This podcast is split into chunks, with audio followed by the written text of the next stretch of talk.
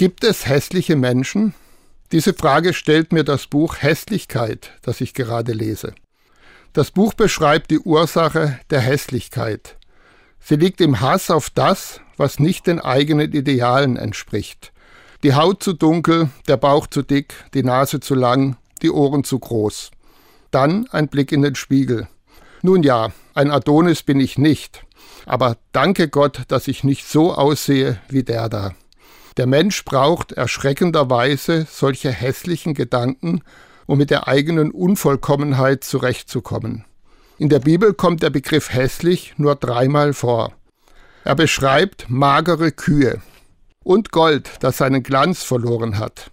Das dritte Mal wird dann ein Mensch beschrieben. Allerdings nicht irgendein Mensch, sondern der Gottesknecht, den der Prophet Jesaja beschreibt. Als Christen verstehen wir diese Texte aus dem Alten Testament als einen Hinweis auf den verheißenen Messias. Er wird von Jesaja als hässlich beschrieben. Der Messias, Jesus Christus, von dem ich als Christ glaube, dass er meine Schuld, meinen Hass auf andere Menschen, meine Urteile und Verurteilungen am Kreuz auf sich geladen hat.